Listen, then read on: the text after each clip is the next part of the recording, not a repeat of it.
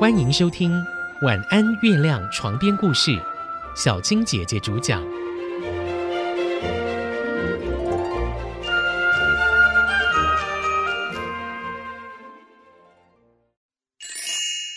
基督山恩仇记》第十三集：别墅命案的真相。基督山伯爵所买下的这栋别墅，原本是检察官维勒福的岳父米兰侯爵所有。基督山伯爵是从何得知这里多年前曾经发生命案呢？原来是他的管家班登告诉他的。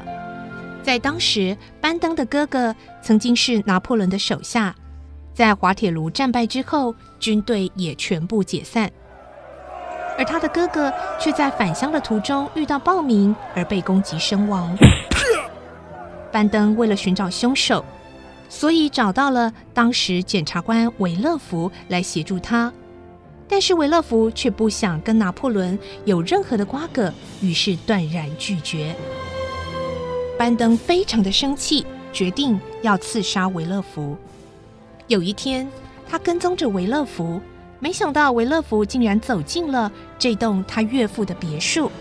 他还看到维勒福和唐格拉尔夫人很亲密的拥抱在一起，甚至他看到了唐格拉尔夫人的肚子很明显的凸起，显然是怀有身孕。三天之后的一个晚上，班登准备要展开刺杀维勒福的行动，但是当他来到这栋别墅的时候，却刚好撞见了维勒福偷偷摸摸的在花园里埋东西。他还以为是在藏匿什么金银财宝，于是就冲上前去，一刀要刺向维勒福。他趁着维勒福受伤的时候，迅速挖出埋葬的宝箱。然后就逃走了。但是当他打开箱子一看，竟然是一个孩子，那是唐格拉尔夫人所生的小孩。后来班登就将这个小婴儿交给正在守寡的嫂嫂来抚养，名字叫做班尼。但班尼从小就非常不受教，非常顽劣，而他的嫂嫂也非常的溺爱这个孩子，所以班尼闯了非常多的祸，甚至后来还纵火，害自己的母亲在火灾中身亡，而班尼也因此远离家乡，后来又在别的地方因为偷窃而被关进牢中。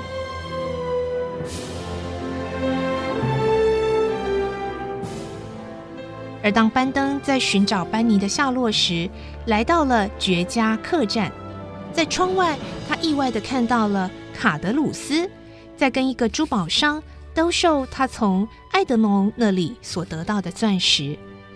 珠宝商虽然付了钱拿走了钻石，但是卡德鲁斯竟然财迷心窍，偷偷的杀了珠宝商，把钱跟钻石通通带走。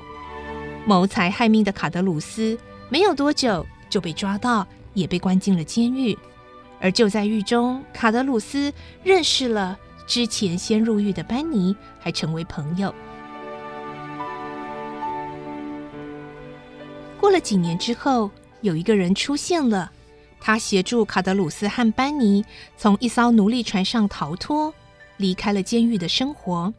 这个神秘的人物并没有表明身份。卡德鲁斯。从此下落不明，而班尼后来却被基督山伯爵找到，而且要他假扮成康德少校的孩子安德里，并且让他进入巴黎的上流社交圈。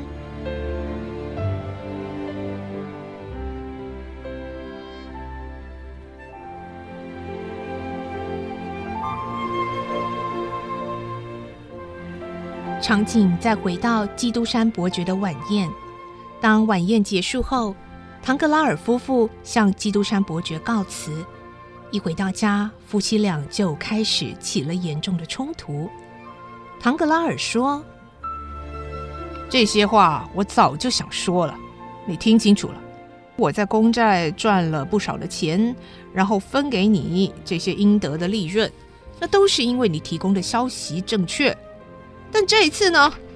哦，消息不正确，让我西班牙公债损失了七十万法郎。你以前尝过甜头，现在也要跟我一起尝尝苦头，跟我一起负担。如果你拿不出来，就叫你的好朋友布朗帮你忙吧。唐格拉尔夫人回答：“哼，笑话，干嘛要扯到布朗啊？哼，你不要装了，哼，你把我这里给你的钱过渡到他那里不少了吧？是不是至少有六十万呢？哼，反正啊，我跟你的夫妻关系啊，早就是名存实亡。爱跟谁在一起，我根本就不想管。”但是我警告你，哼，没有人可以跟我唐格拉尔做稳赚不赔的合作。你你唐格拉尔夫人这个晚上遭受到不少的打击，除了刚刚在晚宴因为婴儿命案被揭露，让她吓得六神无主，现在又被先生追讨巨款，让她什么话都说不出来了。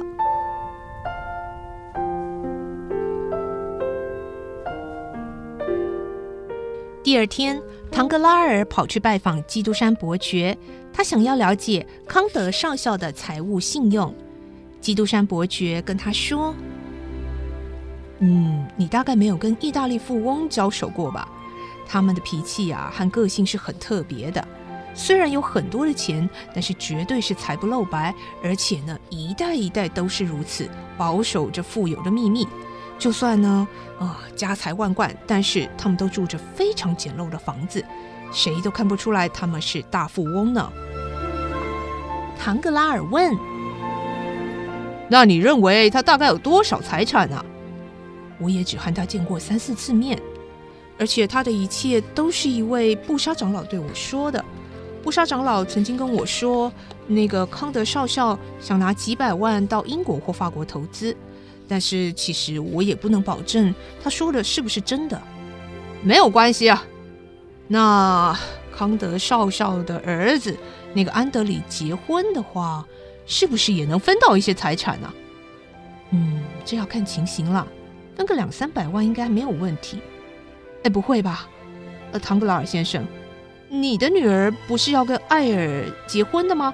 你要解除这个婚约，然后该把女儿嫁给安德里吗？说真的，我们这种投资者见风转舵是一定要的。嘿嘿，改嫁安德里当然是更有利的选择，我怎么不做呢？基督山伯爵说：“不过艾尔家不是也有爵位吗？嗯，环境也很好啊。嘿，可是你不知道，那个艾尔啊，他的父亲啊，麦瑟夫伯爵。”其实名字叫费南特，只是个渔夫出生。要不是后来在希腊总督那里的手下发了一笔财，哼，他才会自封为什么伯爵。不然呐，他哪有地位跟我来谈亲事呢？哎，说到这里啊，我要来找找他的把柄，好威胁他解除跟他女儿的婚约。哼哼。